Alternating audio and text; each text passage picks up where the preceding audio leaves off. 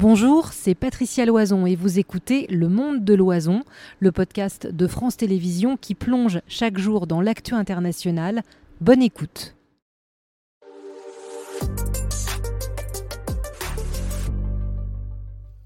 Oh là là, nos invités jouent pas le jeu. Ils vous répondent avant même que vous ayez posé vos questions. Si vous nous rejoignez, bienvenue dans la deuxième partie du monde de l'oison. On vous répond ce soir. Le thème, si vous nous rejoignez, on vous euh, le euh, rappelle. C'est euh, cette, ce diagnostic sur les émeutes. Quelle solution trois mois après les émeutes qui ont succédé à la mort du jeune Naël à Nanterre Myriam est prête. Vous aussi, j'espère.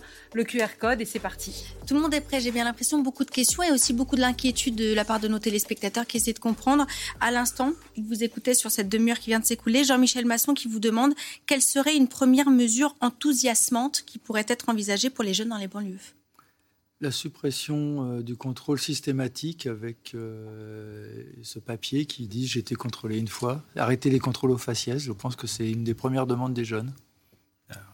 Alors c'est compliqué parce que c'est un sujet, euh, encore une fois, euh, enfin, le contrôle d'identité, on en fait une fixation, c'est aussi euh, encadré par la loi. Par le code de procédure pénale, on ne contrôle pas sans motif, on a des motifs bien définis.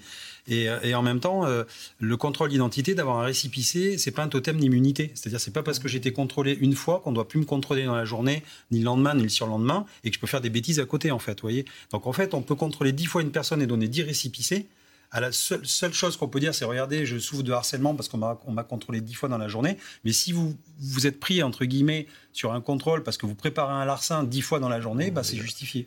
Et là, on va arriver à des conflits avec des avocats qui vont dire mon, client est victime de harcèlement et voilà, etc. C'est du racisme. Donc, s'il faut répondre à Jean-Michel? Bah, alors moi, je dirais Quelle serait une première mesure enthousiasmante qui pourrait être envisagée pour les jeunes dans les banlieues? Moi, je dirais déjà euh, qu'il y a une confrontation euh, de, paroles entre les policiers et effectivement les jeunes, d'expliquer quelles sont nos missions, pourquoi on vient dans les banlieues, pourquoi on vient pour interpeller des personnes, quel est le respect de la loi, le cadre de la loi, et essayer de renouer ce contact qu'on a perdu depuis des années. Beaucoup euh, s'interrogent sur... Oui, bien sûr. J'aimerais bien entendre la réponse de M. Truong. Vous ne vouliez pas me dire une mesure tout à l'heure. Là, c'est Jean-Michel qui vous demande, c'est quoi la mesure enthousiasmante? Ah, ce qui serait enthousiasmant, ouais, tellement. Mais là, en fait, on est à la rentrée, on a beaucoup parlé des vacances, etc. Et ce qui aurait été enthousiasmant, c'est que tous les jeunes des quartiers populaires puissent partir en vacances, par exemple. Euh, parce que de, ce dont on parle, on parle aussi de beaucoup de choses, du rapport à l'extérieur, du rapport aux mm. adultes, du rapport à l'espace, etc. Et ça, euh, c'est absolument pas en fait euh, la norme, par exemple. donc c'est voilà. Partir en vacances. Partir en vacances, par exemple. Alors la question de Sab qui vient d'arriver, une fois encore, vous demandez ce que l'État doit faire face aux émeutes. La responsabilité des vols et dégradations est d'abord et avant tout celle des auteurs et non celle de l'État.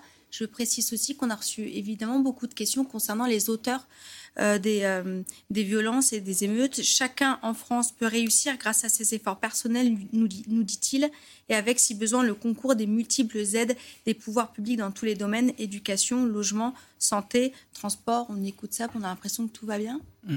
Bah, d'abord, statistiquement, c'est faux que tout le monde peut réussir grâce à ses efforts personnels. Sinon, on ne parlerait pas d'inégalité sociale.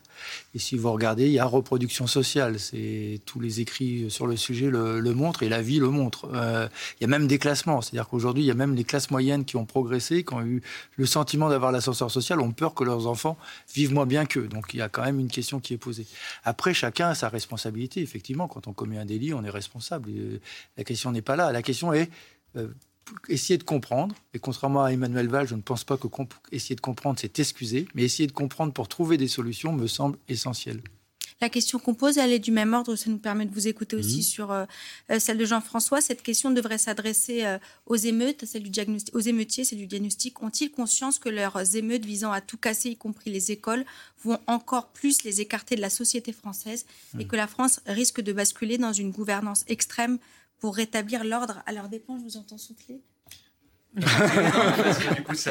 Moi, j'aimerais apporter une réponse parce qu'effectivement, on, on, a constaté, enfin, j'ai constaté aussi que pendant les émeutes, euh, on brûlait des lieux de savoir, c'est-à-dire des médiathèques, euh, des écoles, et c'est pas ciblé pour rien en fait. C'est parce que si vous voulez, euh, on, a, on a un système dans certains quartiers où on a des dealers on a des gestionnaires, hein, et c'est comme ça qu'ils s'appellent. Je suis gestionnaire du quartier, euh, des, comme des maires bis hein, du quartier. Je suis désolé de le dire, mais c'est comme ça. et, donc moins bon. bien sûr, et pas élu au suffrage.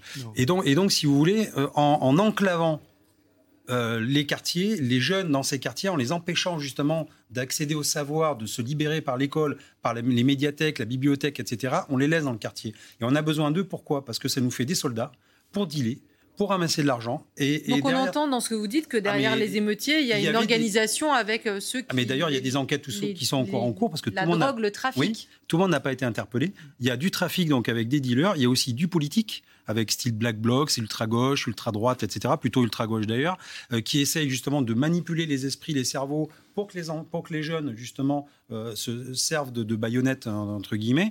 Et donc on voit bien derrière qu'il y a, y a cette manipulation et il y a aussi la religion. Parce que quand vous cherchez des exemples dans un quartier, vous allez vers qui? Vers ceux qui réussissent. Et aujourd'hui, c'est quoi? C'est les dealers, les rappeurs ou les religieux parce qu'ils vous encadrent, ils vous donnent des bases et, ils vous maintiennent dans ce quartier. Et en fait, il faut les émanciper.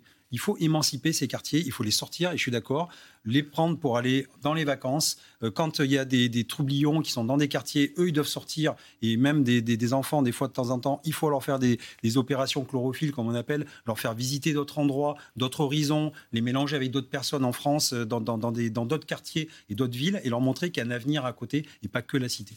On va vous écouter peut-être euh, Bayran qui réagit à vos propos et qui dit qu'il est peut-être lui-même euh, habitant de banlieue et lanceur d'alerte. Nous ne sommes pas écoutés depuis longtemps, dit-il. À quoi réagit-il dans vos propos? Je ne sais pas, mais en tout cas, ce qui est très dangereux pour le gouvernement, comment dit-il oui, alors la question de l'écoute, elle est centrale, mais je voudrais revenir sur la question de l'école parce que je pense qu'il ne faut pas regarder les choses de manière trop euh, binaire. en fait, qu'est-ce qui a été brûlé déjà dans, les quartiers C'est ce qui restait de, bâtiments, de ressources, et c'est la puissance, puissance, publique. Et en fait, sur l'école, alors c'est vrai que la norme, c'est la reproduction sociale, etc. Mais l'école peut et aussi fait des choses. Et en fait, ce qu'il faut bien comprendre depuis 20 ou 30 ans, c'est que si les quartiers populaires, en fait, sont de plus en plus pauvres, euh, c'est aussi parce qu'il y a des trajectoires d'ascension sociale et d'ascension scolaire, et que, et ça c'est terrible pour les quartiers, la norme, c'est quand il y a un début d'ascension dans une famille, vous partez. Ça se traduit mmh. en mobilité résidentielle. Et donc, si les quartiers s'appauvrissent, c'est aussi qu'il y a toute une partie euh, de la population qui sont issus des quartiers populaires, qui ont trouvé K1, KA, peu ou prou, ça prend du temps parce qu'on parle de plus bas, mais une ascension qui ont eu des diplômes. Et qui sont partis. Et, ça, ça existe en France. Euh, ça existe en France et qui sont partis. Et d'ailleurs, quand on regarde les statistiques, on voit en gros que les, quartiers populaires, hein, c'est à peu près 50-50 en termes de SAS et de NAS. Donc pour ceux qui restent, c'est beaucoup plus dur. Il y a aussi beaucoup plus de ressentiment euh, parce que ça renvoie à un sentiment d'échec qui est en miroir. On regarde ceux, aussi, ceux et celles qui sont partis. Mais en fait, dans, aussi ce, ce, flot entre guillemets de mauvaises nouvelles ou de, de, discours très négatifs sur les questions d'immigration, de quartier, etc. Il faut bien voir aussi que s'il y a cet appauvrissement, c'est qu'il y a toute une partie de la jeunesse de France issue de l'immigration, issue des quartiers, issue de milieux populaires qui trouvent leur place euh, dans la société française et que du coup aussi euh, je dirais, les Français ordinaires connaissent côtoient dans des métiers euh, tout aussi ordinaires que, je sais pas, l'enseignement ou la police, par exemple, mmh. et que du coup aussi les discours qu'on peut avoir sur un certain nombre de plateaux. Euh, Alors pourquoi, nous dit chef, pourquoi, une fois de plus, immigration et émeutes ont été associées? Bah, Parce que ce dont je parle, c'est des choses qui se font à bas bruit, qui sont pas très spectaculaires, euh, l'insertion, la réussite. Euh, oui, mais, mais, mais, mais, en fait, c'est quand on le regarde, je sais pas, avec un œil de sociologue ou même un œil humain, c'est extraordinaire en fait ces chemins de, de ces trajectoires en fait euh, où on arrive à trouver sa place, à se déplacer malgré toutes les difficultés et les épreuves parce que c'est difficile. mais ça intéresse peu, donc c'est très peu représenté. Et d'ailleurs, quand on regarde les, les, les, les, images de réussite qui sont représentées dans l'espace médiatique, ce sont toujours des images spectaculaires. Ça va être Kylian Mbappé, ça va être quelque chose qui est de l'ordre du spectacle. Ça, c'est beaucoup moins mis en spectacle, mais ça existe aussi très très fortement. Et vous dites qu'il faudrait qu'on le documente, nous, euh, plus, euh, les médias par exemple, pour... Euh, que ça, ça irrigue quoi. Tout à fait, parce qu'en fait, de fait, ça irrigue en fait la société française.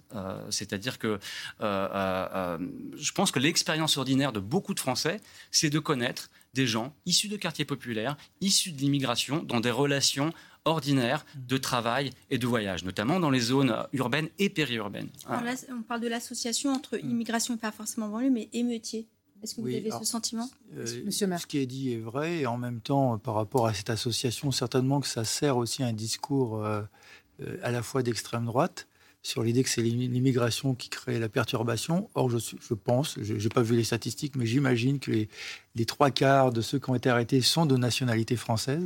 Je ne crois pas qu'il soient d'autres qui soient d'autres nationalités. Et après, ça pose la question du traitement postcolonial des quartiers populaires et donc de comment, mais de comment on n'a euh, pas la même attitude. C'est ce que je parlais du contrôle au faciès, parce que j'ai bien entendu que quand on est délinquant, on peut être contrôlé plusieurs fois, mais vous m'excuserez, mon fils conduit à Gennevilliers, il est blanc, il n'est jamais contrôlé. Celui de ma secrétaire, qui est d'origine immigrée, est tout le temps contrôlé. Et c'est pas un délinquant, il, est, il fait des études de médecine.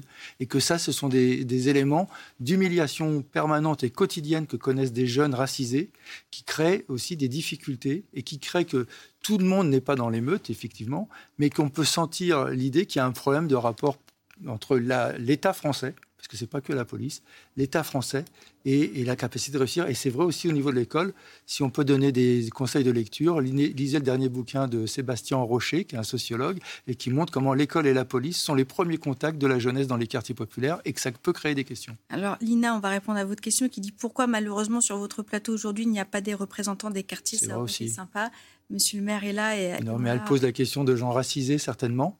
Euh, parce que moi j'habitais Lutte pendant longtemps, qui est un quartier populaire, j'habite dans une ville populaire, mais elle a raison, on ne fait pas assez parler les personnes. Euh, on en a reçu hein, sur notre plateau des, des, intervenants dans les quartiers, des gens issus de ces quartiers. Et aujourd'hui, effectivement, on s'est dit que, Monsieur le maire, vous pourriez aussi porter cette parole.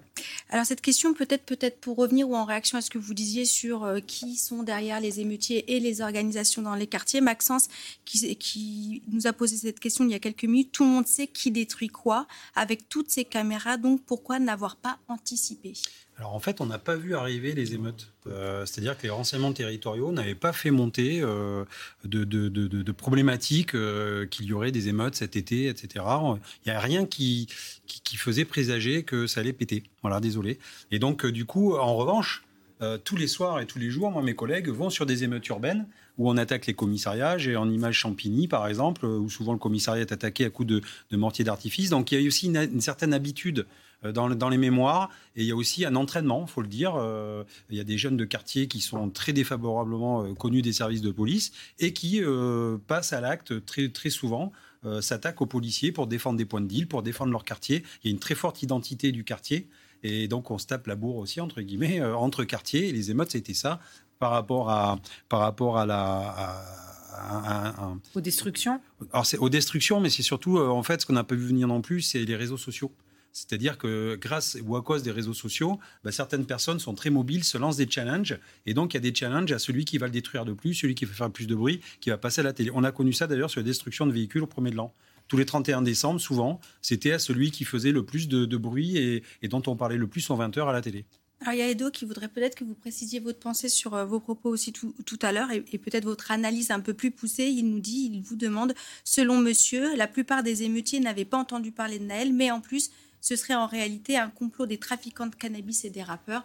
Il a réduit votre pensée. Peut-être que ça, vaut, le, complot, le, complot, pas, pour les émeutes, euh, euh, parce que justement les trafiquants ont, stoppé très rapidement, euh, en partie, justement les émeutiers, parce que l'idée c'est que quand on a des policiers qui viennent dans des quartiers pour ramener l'ordre, forcément il y a aussi des points de deal. Alors je dis pas qu'il y a des points de deal dans tous les quartiers, attention mais il y a aussi des points de deal. Et donc, forcément, il y a la présence policière et ça, ça, ça gêne le business. Ce sont des businessmen, hein, je, suis désolé de le dire. Ils ont tout compris, euh, ils ont tout compris à la, au commerce. Et donc, forcément, ça gêne. Après, oui, il y a aussi l'ultra-gauche, et ça, ça, ça s'est prouvé. Lisez le rapport IGA, donc je vous dis que vous pouvez trouver sur Internet, c'est très instructif, parce qu'il y a plein d'idées reçues, et quand on gratte un petit peu, et qu'on a vraiment les vrais, euh, j'allais dire, les, les, les, c'est du réel, là aussi, hein, ben, vous verrez que... Comment? C'est qui l'ultra-gauche L'ultra-gauche oh bah, euh, C'est euh, les Antifa, les Black Blocs, euh, et puis peut-être une partie de LFI aussi, quand même, qui sont très politisés et qui ne portent pas. J'exagère. Mais écoutez, ils ont qu'à avoir un autre discours dans, dans les médias et, la parole publique, et peut-être qu'il y aurait aussi moins de problèmes avec la police.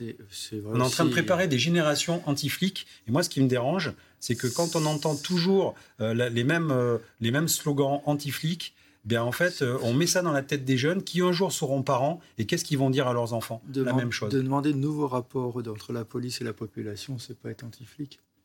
Non, je vais dire que la police tue, qu'il y a un racisme bah, systémique dans la police. Si, vous regardez les statistiques, il y a plus de jeunes euh. tués par la police que de policiers tués dans la, euh, sur les deux dernières années. Alors c'est aussi... Je la cherche, mais ça me permet quand même qu'on réponde à cette bah question qui revient sur cette société qui est fracturée. Je vais vous la montrer, mm. mais j'essaie de vous suivre en même temps. On m'a demandé si euh, la fracture n'était pas consommée entre les jeunes et la police. Je crois que c'est un peu ce qu'on est en train de vivre là maintenant. Quel est votre sentiment? Je vais la trouver la question. C'est beaucoup plus c'est contradictoire parce qu'il y a une partie de la jeunesse qui demande la police et, puis on a besoin de la police. moi, je ne suis pas anti-flic euh, de ce point de vue-là. La, question, c'est qu'une grande partie de la jeunesse des quartiers populaires demande de nouveaux rapports et demande à être respectée. Il y a la question du tutoiement, il y a la question euh, du harcèlement, il y a la question. Il y a des jeunes, c'est aussi documenté, ça, des jeunes qui ont eu des amendes euh, alors qu'ils étaient en prison euh, pendant le Covid. Donc, ils ont eu des amendes de présence dans l'espace public alors qu'ils étaient en prison. Donc, on s'aperçoit qu'il y a une forme d'harcèlement qui est mise en place qui ne peut pas fonctionner. Donc, il y a vraiment de nouveaux rapports à traiter. Je vais vous laisser continuer, mais Adamé, à l'instant, donc témoigne. J'ai vécu 25 ans dans les quartiers au collège en 6e ah, et en 5e. Je me faisais contrôler 4 à 6 fois par jour à l'âge où on ne doit pas porter une pièce d'identité sur soi. Aujourd'hui, je m'en suis sortie grâce à mes parents. Combien n'ont pas ce soutien et dérivent par énervement de cette pression policière? C'est quelque chose que vous pouvez pas entendre C'est quelque chose que vous comprenez Non, c'est quelque chose que j'entends et je peux comprendre. Alors moi, je suis pas racisé entre guillemets, c'est le terme à la mode. Alors je suis pas racisé, euh, donc forcément, j'ai peut-être pas vécu ce que les personnes ont vécu. Moi, j'ai vécu aussi dans un quartier en Périgord, à Périgueux, quartier du Toulon, où il y avait un mélange de, de, de, personnes. Euh, je côtoyais tout le monde. Euh, aujourd'hui, ce qui, ce, qui, ce, qui est, ce qui est flagrant surtout, c'est que c'est qu'en fait, on a, on a aussi une réponse de l'administration, parce que ça fait partie aussi de nos chiffres à nous. Hein. on nous demande euh, combien vous avez fait de contrôle, etc. ça, fait partie, ça fait partie de notre, de notre métier. Euh, parce qu'on est contrôlé par rapport à ça. Du coup, vous contrôlez toujours les mêmes? On ne contrôle pas toujours les mêmes. C'est toujours, c'est qu'en fait, on contrôle les gens qui embêtent les autres personnes. C'est-à-dire qu'il y a aussi des jeunes qui sont en bas d'immeubles, qui empêchent les personnes de rentrer, qui stagnent, qui font du bruit, qui écoutent la musique. Moi, je l'ai vécu au Plessis-Trévise. J'ai habité au Plessis-Trévise. Je savais plus comment me défaire d'une bande de jeunes qui tous les jours arrivaient avec de la musique à fond, du deal, euh, des cris, euh, des, on se croirait dans, un, enfin, je sais pas. Je, me demande si on vit en société. Et donc à un moment, on ne sait pas comment faire. Et la police arrive et contrôle les gens. et tous les jours, on nous dit ouais, on contrôle. On, entend ce que vous dites, monsieur, mais vous, nous dites, vous, nous dites vous-même, et, euh, hmm. c'est très intéressant, qu'une partie de cette délinquance, une partie de l'isolement des quartiers euh, sont dues à ces trafics qui s'étendent. Mais pardon si ma question est béabesque, hmm. mais est-ce que c'est parce que euh, les habitants des quartiers ont le même physique que les dealers qui doivent être contrôlés ou, ou réprimés comme des dealers Parce que c'est ça qu'on vous reproche en sous-main, c'est de faire l'association physique entre des gens issus des quartiers hmm. qui dealent et des gens issus des quartiers qui dealent pas et qui sont étudiants en médecine ou qui vont à la fac. Alors, euh, je, je, non, je vais pas rentrer dans ce, dans ce schéma-là parce ben que c'est trop, trop, simpliste. C'est parce qu'en fait, quand vous contrôlez, quand vous faites du contrôle d'identité, c'est des personnes qui sont soupçonnées de commettre ou qui vont commettre une infraction. C'est des personnes aussi, parce qu'on a aussi des réquisitions du procureur de la République, de contrôler des personnes dans un laps de temps et dans un lieu bien défini, parce qu'il y a eu des, inter, des, des, il y a eu des, qu'on appelle ça des agressions, etc. Et effectivement, il y a des quartiers populaires, c'est là où il y a le plus d'interventions de police. Euh, je suis désolé de le dire, mais c'est aussi ça. Et il y a aussi une demande des habitants qui, qui, demandent aux policiers d'intervenir et de, faire régner l'ordre. Et donc oui, on vient et on fait des contrôles d'identité. Mais quand on est, on est dans des quartiers populaires, effectivement, malheureusement, on a plus de chances de contrôler des gens racisés que dans le 16e arrondissement ou dans le 8e arrondissement dans certains quartiers. Monsieur Tulon, vous voulez réagir? Oui, là, il y a un mot important qui a été précisé, c'est la question du soupçon, cette, cette question, la logique du soupçon. Et en fait, quand on est du, du point de vue de la police et parce que la police de proximité a été démantelée, parce qu'on a des interventions, en fait, les agents de police ne connaissent pas, en fait, euh, ni la population, ni véritablement l'espace, la manière dont il est organisé. Euh, bah, en fait, euh, vous rentrez dans le quartier, vous soupçonnez des jeunes qui sont dans l'espace mmh. public. Et les jeunes, en fait, ils sont il n'y a pas que les jeunes qui. Il y a des jeunes hein, qui sont dans l'espace public et qui, créent des nuisances, mais en fait, l'espace public, quand vous vivez dans des, appartements aussi où euh, il n'y a pas, en fait, il y a pas assez de place dans l'appartement. Tout à l'heure, on parlait du Covid. pourquoi aussi il y avait des jeunes qui étaient dehors? Les, appartements dans, qui sont trop petits pour des, familles où il y a aussi trop de personnes fonctionnent aussi parce que en fait, euh, les gens circulent. Donc, l'espace public, en fait, dans les quartiers populaires, il est très important. Il n'est pas utilisé exactement la même manière que dans des quartiers euh, plus bourgeois, par exemple. Il y, a tout ça qu'il faut arriver à en prendre en compte. Et quand des agents de police, en fait, euh, ne connaissent pas suffisamment bien en fait euh, le terrain et la population, cette logique de soupçon, elle va s'abattre sur l'ensemble des jeunes. Mmh. Moi, je peux en témoigner dans, dans, mes enquêtes aussi ethnographiques, c'est-à-dire que tous les garçons, et je le dis, je, voilà, je, fais des enquêtes ethnographiques sur long terme, etc tous les garçons de quartier populaire que je connais et avec qui j'ai travaillé pendant des années ont ce témoignage-là et ont cette expérience-là.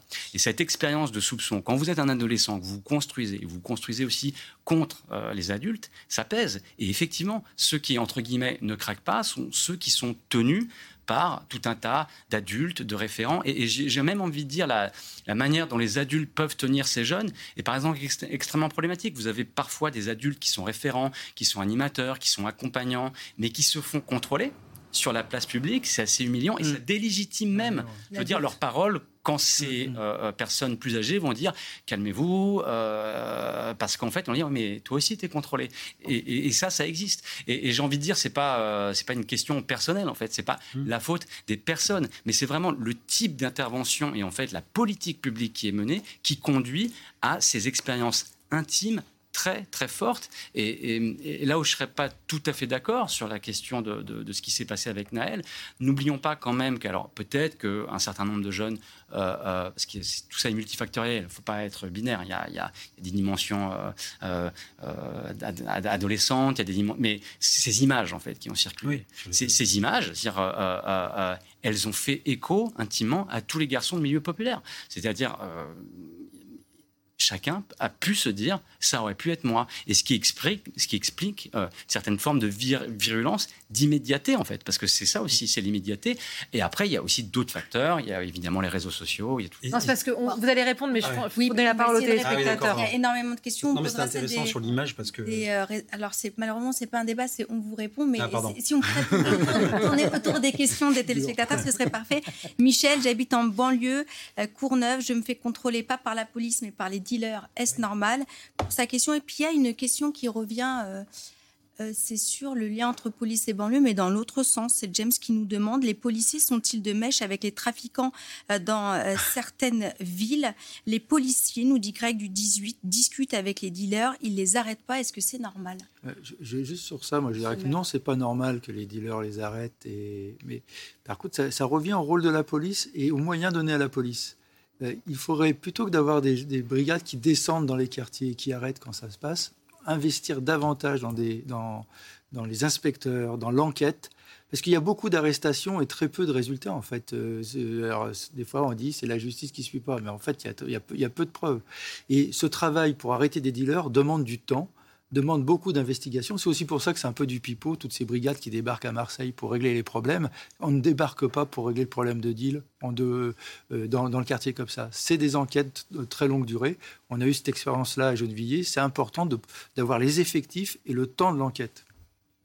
Alors, sur, sur les différentes questions, euh, euh, donc c'est sur les policiers discutent avec les dealers. Alors oui, le contrôle d'identité des dealers sur, les, sur des, des passants, effectivement, on n'en parle jamais mais c'est une réalité aussi. Hein. Ah. Donc je me sens, moi, je vais me sentir harcelé.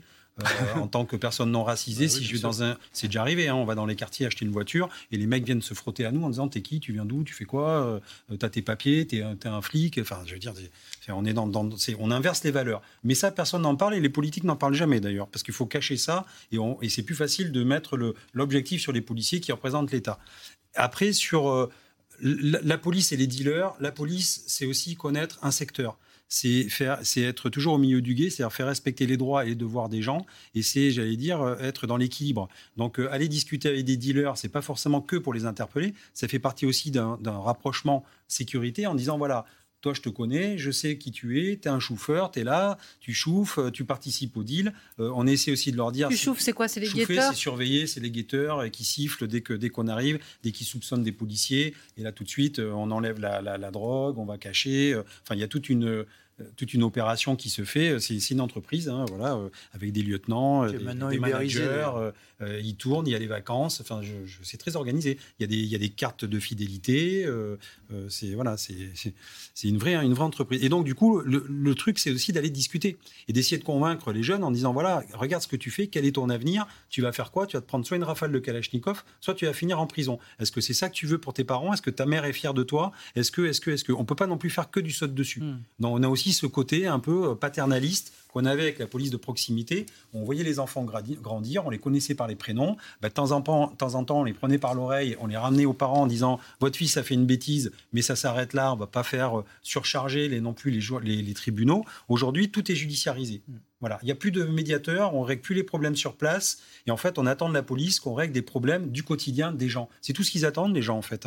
Les chiffres à la télé qu'on balance, etc., pour faire bien, euh, pour gagner des élections. Les gens, ils s'en fichent, ils vivent dans la réalité. Eux, ce qu'ils veulent, effectivement, c'est qu'en bas de chez eux, il n'y ait plus d'insalubrité, il n'y ait plus de bruit, il n'y ait plus dix personnes qui sont dans un hall et qui contrôlent qui rentre, qui sort, et qui est les prix euh, de la drogue qui est affichée euh, dans, les boîtes aux lettres. C'est ça, en fait, que les gens veulent. Et des fois, on n'est pas capable, nous, de leur fournir et de, les, de, résoudre leurs problèmes parce qu'on manque de moyens et d'envie politique.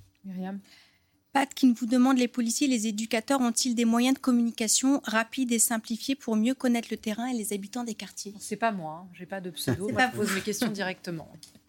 la question des éducateurs, elle est extrêmement importante. Parce qu'en fait, là, ce, dont on est en train de parler, ce dont vous parlez, c'est la question de la présence en fait, des adultes vis-à-vis d'adolescents qui, euh, voilà, qui peuvent être euh, un peu euh, en, perdition, qui se posent des questions, qui testent aussi. Enfin, c'est ce qu'on fait aussi à l'âge adolescent, mmh. qui n'ont pas beaucoup d'argent aussi. Enfin, il y, y, a toutes ces dimensions. Et par exemple, sur les éducateurs, les éducateurs, on a énormément perdu ces 20 dernières années. C'est-à-dire qu'il faut bien comprendre que le, métier, je parle d'éducateur de c'est un métier qui a été complètement déstructuré. Mmh. Qui donc, on, on, a beaucoup moins de présence d'éducateurs dans la rue, en fait. Et donc, en fait, euh, un, jeune qui est dans l'espace public, il a, il a plus de chances de tomber sur un policier que sur un éducateur. Et euh, euh, le, policier, le policier et l'éducateur n'ont pas tout à fait le même euh, rôle. Et en fait, il y a une sorte de division des tâches implicite, mais qui n'existe quasiment plus. Et par exemple, le métier d'éducateur, qui est un métier difficile, extrêmement important, mmh. vraiment extrêmement important dans la question du maillage, dans la question de, de faire comprendre un certain nombre de choses. quand vous êtes éducateur, enfin, et on revient aussi sur la question de la valorisation du travail. Mmh. parce qu'en fait, un éducateur, c'est payé au salaire minimum. quoi. Est-ce que c'est normal et sur, et sur, les moyens de. D'abord, les, policiers et éducateurs ne travaillent pas ensemble, il faut le dire aussi, parce que chacun a son rôle, euh, et c'est important de le dire pour euh, protéger les deux fonctions complètement différentes. Et c'est vrai que pour les éducateurs, mais comme pour la police d'ailleurs, il y a une modification dans leur. Je suis d'accord avec tout ce que vous avez dit, hein, mais il y a une modification de leur travail aussi. C'est par exemple de travailler sur les réseaux sociaux. C'est vrai pour la police, mais c'est aussi vrai sur les éducateurs. Parce qu'il faut qu'ils rentrent en communication avec beaucoup de jeunes de quartier via les réseaux sociaux. Et c'est une nouvelle façon de travailler qui, est en train de, de se mettre en œuvre aujourd'hui. Quelle est. Ah bah, notre patte ou le même, pardon, mais euh, ça. Bah, il nous écoute et merci de réagir en direct grâce au QR code sur l'écran. Oh, parfait. Hein euh, Pat qui vous dit, nous parlons beaucoup de l'immigration, mais les réseaux sociaux, la responsabilité des réseaux sociaux ne serait-il pas une des causes majeures de ces émeutes en relayant euh, des événements de casse, de vol dans les magasins américains En fait, est-ce que ça alimente une sorte de culture de la violence? On va dire oui et non. Euh, moi, je me méfie de tout ce qui met les réseaux sociaux au premier, parce que les réseaux sociaux, c'est qu'une forme moderne de relations sociales qu'on avait avant et de formes de communication avant. Ça va plus vite. Donc ça change quand même la donne. Euh, et puis il y a peut-être une moins de distance de prise avec cette euh, euh, fausse réalité qui peut exister. Mais je pense qu'on aurait tort de renvoyer les réseaux sociaux compliquent la vie à tout le monde ou simplifient la vie à plein de monde, euh, mais on aurait tort de chercher l'origine dans les réseaux sociaux. Tous ceux qui sont sur des réseaux sociaux ne font pas des émeutes. Oui, non, mais, non, mais ça c'était l'objet de la question. Ça, sert, ça sert de, ça sert quand même de, oui, le réseau social, il sert à activer les choses, à faire de la publicité. Et en fait, on, on l'a vu sur ces émeutes, euh, les, cibles souvent, c'était pas que pour manger en fait. Hein. Euh, c'était acheter, c'est voler des chaussures, mm. euh, aller chez Nike, aller chez Adidas, etc. Je, cite deux marques, comme ça vous ne serez pas embêtés. Mais je veux dire, c'est vraiment le, consumérisme. On est là euh, aujourd'hui, c'est l'ego, l'argent, le pouvoir. Voilà, c'est le triptyque euh, actuel.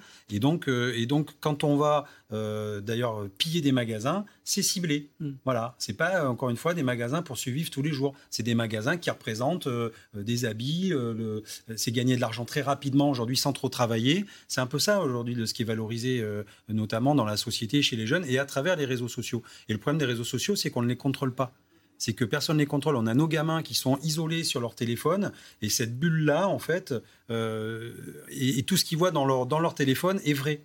Y compris des fakes. Mais pour eux, c'est vrai parce que ça vient du téléphone et donc ils sont isolés et ils se donnent des challenges euh, terribles. Chef euh, qui nous pose une question et dont on retrouve un peu euh, la psychologie dans d'autres et donc je pense que c'est intéressant d'avoir votre retour. Faire du social, ça n'aboutit à rien, dit-il depuis longtemps. Ce sont les mêmes problèmes irrésolus. Ça sert à rien de faire du social. pour le sociologue, non D'abord, je dirais que c'est faux.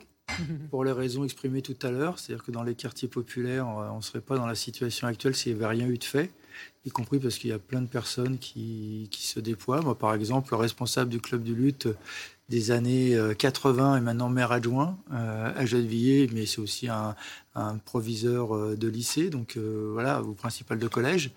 Donc c'est faux de, de, dire ça. C'est le manque de social et de socialisation, parce que je rejoins, et, et le fait qu'on montre aussi, qu'on dise aux jeunes qu'on réussit sa vie si on est footballeur, star de télé, et si on est auto-entrepreneur il faudrait peut-être qu'on valorise le salariat et qu'on explique euh, aussi, parce que c'est vrai, qu'on a réussi sa vie si on est salarié, qu'on vit tranquillement et que la recherche du bonheur, c'est pas euh, l'auto-entrepreneuriat et les millions à foison.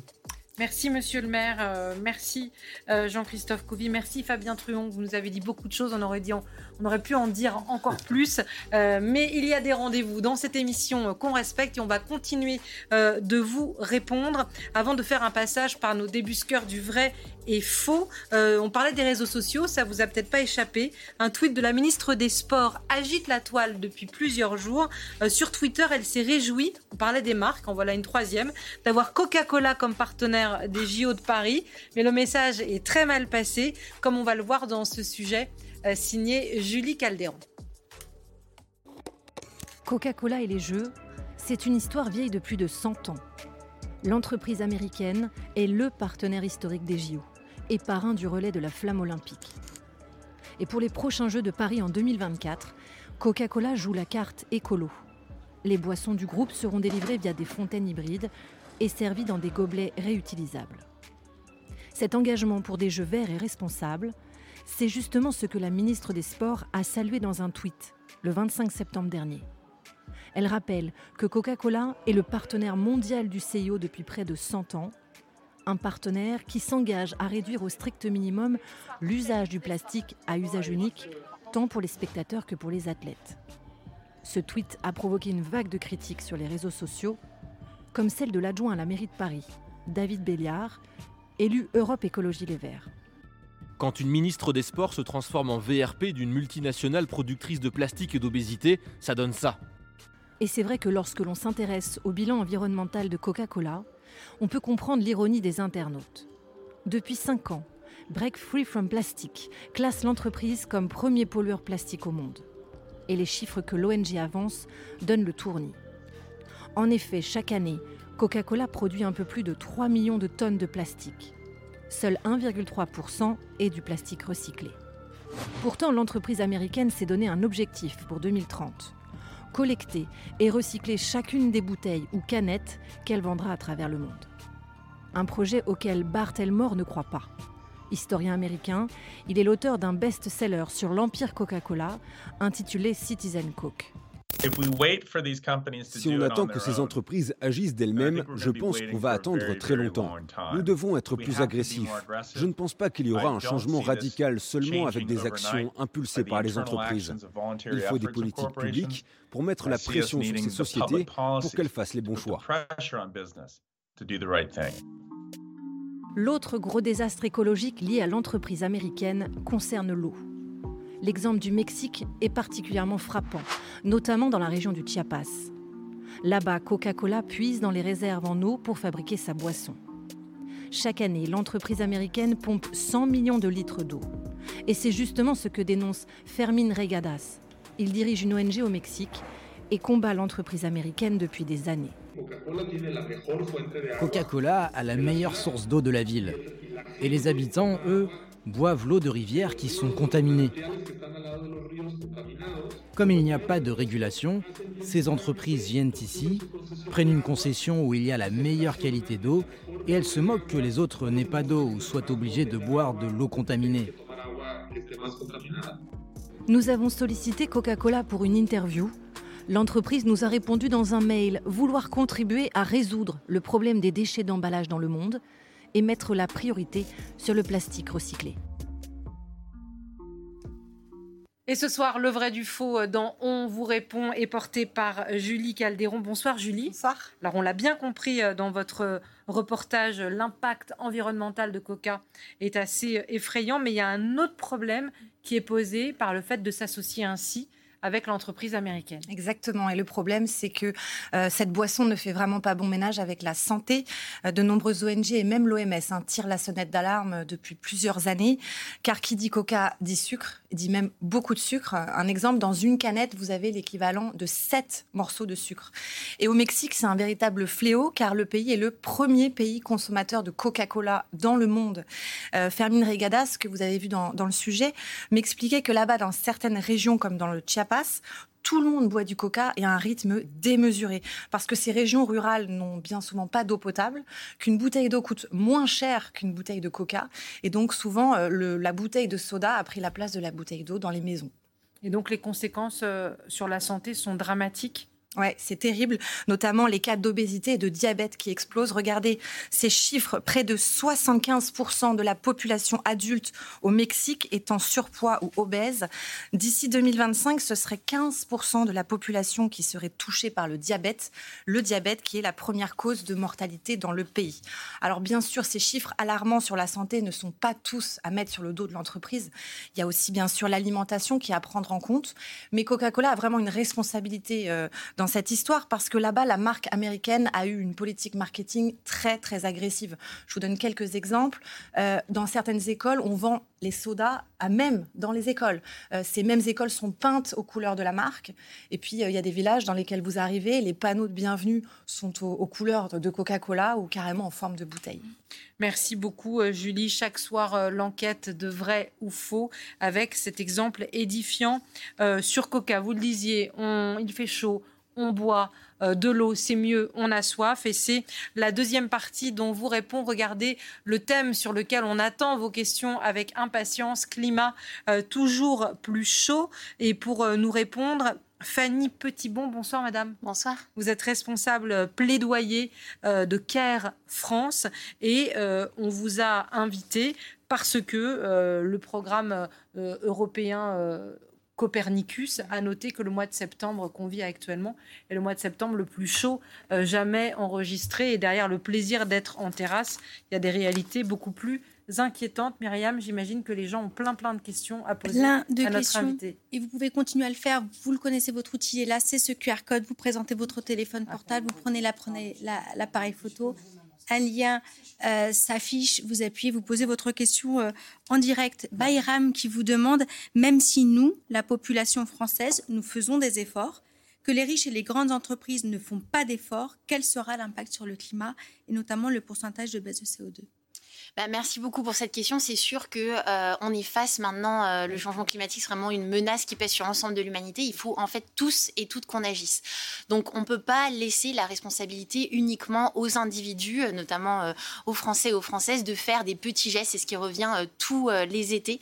Ce qu'il faut bien sûr, c'est des politiques climatiques, donc des engagements des gouvernements qui vont bien au-delà de ce qu'on a à l'heure actuelle. Puisqu'il y a, un, il y a un, un, accord qui avait été signé à Paris maintenant en 2015 où les États s'étaient engagés à tout faire pour réduire leurs émissions de gaz à effet de serre et rester sous la barre de 1,5 degré de réchauffement climatique. Bon, bah là, concrètement, on n'y est pas. Euh, si on continue avec les politiques qui sont sur la table, on se dirige vers un réchauffement de plus 3 degrés d'ici la fin du siècle. Et on voit des États continuer d'allouer aussi des licences d'exploration à des entreprises fossiles Or, l'Agence internationale de l'énergie est très claire. Il faut arrêter d'explorer tout nouveau projet de charbon, euh, de pétrole ou de gaz. Donc, il faut absolument, une, en fait, vraiment que tout le monde mette la main à la pâte et pas uniquement les citoyens, mais vraiment euh, les entreprises, les gouvernements. Alors, l'eau, qui continue euh, à peu près votre propos et celui de Bayram à l'instant, le propre de l'humanité, avoir su s'adapter mais aussi être réfractaire au changement. Un paradoxe qui est de plus en plus présent alors que nous sommes au XXIe siècle. Que faire pour convaincre les indifférents? Comment être plus convaincant que les négationnistes? Quelle est la voie de la sagesse entre, dit-elle, les extrêmes qui à gauche s'alarment et à droite s'en foutent? Oui, effectivement, il faut avoir un ton euh, suffisamment euh, convaincant pour alerter, mais sans créer non plus d'éco-anxiété ou même de, euh, de réticence ou de réaction négative. Et on le voit, il y a eu cet été particulièrement une recrudescence euh, des, des, propos climato-sceptiques, en particulier sur les réseaux sociaux, qui ont entraîné même certains experts scientifiques, des climatologues, à se retirer euh, de ces plateformes. Oui, tout à fait, en fait, parce qu'ils étaient constamment attaqués, notamment parce qu'il y a des, des, oppositions et parfois voilà, assez assez flagrantes qui sont faites entre météo et changement climatique. On avait par exemple des personnes qui disaient mais regardez aujourd'hui euh, au plein cœur de l'été, il y a eu un jour où il y a eu 15 euh, degrés euh, chez moi donc arrêtez de parler de réchauffement climatique. Il faut vraiment avoir en tête que le climat, il se mesure sur des périodes longues, 20, 30 ans. La météo, c'est sur quelques jours, ça n'a rien à voir. Donc il faut vraiment se référer bah, à la matière scientifique qui n'est pas du tout politique et ça c'est important. Il y a le rapport du GIEC qui est sorti récemment cette année avec les données les plus à qui montre concrètement les impacts euh, qui s'accélèrent, qui augmentent plus vite que ce qui était prévu. Euh, et donc, il faut vraiment garder la tête froide, montrer que les impacts s'accélèrent, mais que les solutions existent. Mais et ça, c'est très important. Y a aussi l'effet, enfin, si septembre est chaud comme ça aujourd'hui, c'est bien. Et ça, c'est la météo c'est bien en raison du réchauffement climatique, non? Oui, Il y a mais un lien entre les deux. Oui, mais en fait, ce que je veux dire, c'est que on, le réchauffement climatique, on le voit s'installer sur une période longue, et on voit des personnes en fait dénier euh, le fait que le changement climatique existe parce qu'il a fait un peu plus frais un jour pendant l'été, par exemple. Mais c'est sûr que respectivement, là, les quatre derniers mois euh, de l'année, donc que ce soit juin, juillet, août, septembre, ont été les mois de juin, juillet, août, septembre les plus chauds euh, jamais mesurés sur Terre. en particulier le mois de juillet, qui a vraiment dépassé tous les records, c'est la réalité de l'urgence climatique qui est liée aux activités humaines et à l'utilisation des énergies fossiles. Alors, je pense que c'est important peut-être de le répéter. Jean-François qui demande, qui dit dérèglement, dit qu'on n'a pas suivi les règles, autrement dit que c'est la marque de l'homme, ou la nature impose les siennes en respectant sa courbe de vie. Autrement dit, on vit une période chaude comme le cycle naturel de la Terre pourrait le vivre sans impact de l'homme? C'est un peu la question. Très clairement, euh, les experts scientifiques l'ont démontré, ce que nous sommes en train de vivre à l'heure actuelle est euh, créé par les activités humaines et notamment, notre utilisation des énergies fossiles, que ce soit pétrole, gaz, charbon, depuis la révolution euh, pré-industrielle. En fait, c'est vraiment ce qui s'est passé. Et on parle de dérèglement, il faut plus le prendre comme une planète qui est bouleversée finalement. Parce qu'on parle de réchauffement climatique, mais on voit aussi une multiplication des inondations, des parfois de grêle en plein été. Donc on sent que euh, la planète en fait perd la boule euh, parce que le réchauffement finalement entraîne des bouleversements de tout type. Alors la question de chef, sommes-nous en train de perdre la bataille climatique? Alors parfois, on peut, euh, et je le comprends, on peut se dire qu'on est en train de la perdre, mais il faut se dire qu'il y a de l'espoir, et ça c'est vraiment important à avoir en tête, euh, parce que les solutions existent et on peut faire en sorte de rester sous euh, la barre des 1,5 degrés de réchauffement climatique, même si on s'en rapproche maintenant très dangereusement. C'est ce que dit Copernicus aujourd'hui. Effectivement, on s'en rapproche très dangereusement, mais ce qu'il faut faire, c'est bien sûr investir massivement dans le développement des énergies renouvelables, que ce soit le solaire, euh, l'éolien, euh, et sortir absolument le plus vite possible des énergies fossiles, un sujet qui est extrêmement tabou. Euh, même dans les négociations internationales sur le climat, on n'a pas parlé des énergies fossiles jusqu'à il y a deux ans, alors que c'est quand même le nerf de la guerre, c'est ça qui entraîne le réchauffement climatique actuel. Donc il faut investir, on l'a vu avec le début de planification écologique, notamment que le gouvernement a annoncé euh, ces derniers jours, qui est un pas dans la bonne direction, mais qui n'est clairement pas suffisant, euh, parce que là, on est vraiment engagé dans une course contre la montre. Il faut euh, travailler notamment sur le développement du réseau ferroviaire, il faut accompagner la rénovation thermique des logements, des bâtiments, notamment qui accueillent les plus vulnérables. Mais tout ça, il ne faut pas l'imposer. Il faut vraiment créer une transition qui embarque les gens, donc accompagner cela de mesures sociales c'est vraiment un enseignement très fort de la crise euh, des Gilets jaunes, où on va demander à des personnes soit de payer plus cher euh, l'essence ou de faire des efforts, mais sans accompagner ça de subventions ou d'appui. Ce qui en fait, faire peser le coût, notamment sur les ménages, les familles les plus précaires, c'est fondamentalement injuste. Parmi les téléspectateurs qui nous posent des questions ce soir, la très grande majorité ont conscience de l'enjeu climatique dans lequel nous sommes et la plupart des questions s'interrogent, enfin des téléspectateurs s'interrogent sur le rôle de l'État et son mutisme. Solène, l'éco-anxiété touche de plus en plus de Français, cette fatalité que rien ne pourra changer. Malheureusement, les gouvernements du monde entier ne voient pas que notre planète brûle, mais que faire face à tous ces lobbies? Il y a des lobbies. Qui sont les lobbies Sont-ils responsables en fait de ces États qui ont du mal à passer à Effectivement, euh, on a, euh, et là je parle en tant que, en représentante d'ONG, de la société civile, on a en face de nous, c'est un peu David contre Goliath, euh, des forces contraires qui malheureusement ont encore trop souvent l'oreille attentive de représentants de gouvernement. On l'a vu à la dernière COP qui a eu lieu en Égypte, donc fin 2022, il y avait 636 représentants des, des énergies fossiles qui avaient obtenu un badge pour être dans l'enceinte des négociations internationales sur le climat.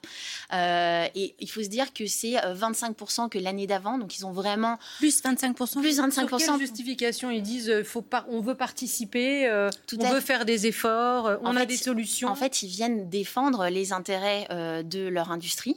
malheureusement, il y en a sur les 636, il y en avait 200 qui étaient accrédités par des États. Donc ils, étaient, ils avaient des badges gouvernementaux. Ils pouvaient même aller dans des sessions de négociation. Par exemple, moi, en tant qu'observatrice, je n'ai pas le droit d'aller.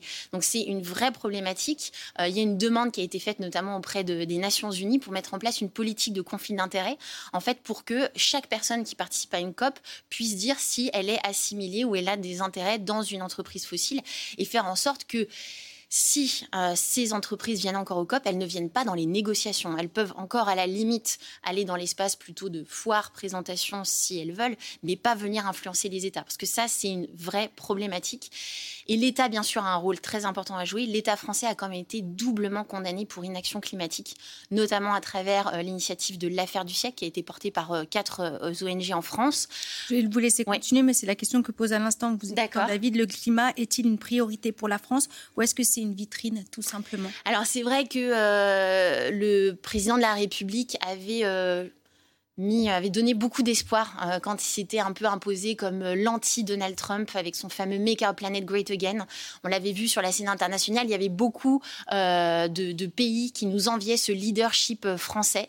Ce qu'on a vu, c'est une multitude euh, de sommets euh, qui ont été notamment organisés sur le sol français, avec tout dernièrement le sommet pour un nouveau pacte financier qui était censé créer un choc des financements pour le climat eh bien, c'est euh, malheureusement des sommets qui accouchent souvent d'une souris. Avec pour aider les pays les plus pour aider les pays les plus vulnérables face au changement climatique. On n'a pas vu des grandes annonces euh, financières. On voit surtout des annonces de coalition euh, avec gouvernement, secteur privé qui souvent ne sont pas suivies dans le temps. donc, on a du mal à comprendre la transparence de tout ça. Et là, on l'a vu avec la planification écologique, 7 milliards d'euros qui sont mis sur la table, ce n'est pas rien. des mesures qui sont intéressantes, mais clairement le choc dont on a besoin pour réduire les émissions en France et préparer, adapter les populations. Alors, il y a certains de nos téléspectateurs qui considèrent que la France fait beaucoup d'efforts, plus que ses voisins. Pierre, par exemple, certes, il y a un dérèglement climatique, mais on nous demande aux Français de faire des efforts plus et plus. Mais pourquoi les autres pays, comme les USA ou la Chine, qui polluent beaucoup, beaucoup plus que nous. On ne leur demande pas de faire pareil. Ou encore, Christophe, la France, seulement 0,9% des gaz à effet de serre dans le monde. La France plutôt vertueuse sur sa performance écologique, nous dit-il, encore reconnue récemment par le World Economic Forum. Pourquoi cette surenchère médiatique de mauvaise foi sur l'écologie en France? Pourquoi nous culpabiliser Trois points d'interrogation. Je comprends la question. Euh, il faut un engagement de tout le monde. En fait, on peut pas se dire, la France peut pas se dire, en fait, nous, on fait déjà euh, largement notre travail. Le Haut Conseil pour le climat, qui est quand même l'entité qui a été mise en place par Emmanuel Macron pour évaluer les politiques climatiques de la France, l'a encore appelé au mois de juin. Si la France veut tenir ses objectifs de réduction d'émissions d'ici 2030, il faut qu'elle double son rythme de baisse des émissions. Donc, il y a euh, des évaluations qui sont faites par des experts là-dessus. Donc, nous, forcément, on est en France. On pousse la France à faire plus euh, parce que tout le monde doit s'y mettre. Donc les États-Unis, la Chine et notamment ces deux-là doivent s'entendre. Parce que sûr, il y a évidemment un énorme froid diplomatique entre les États-Unis et la Chine à cause de euh, la crise notamment qu'il y avait eu à Taïwan euh, il y a maintenant deux ans. le dialogue diplomatique a repris et ce tandem-là est évidemment très important.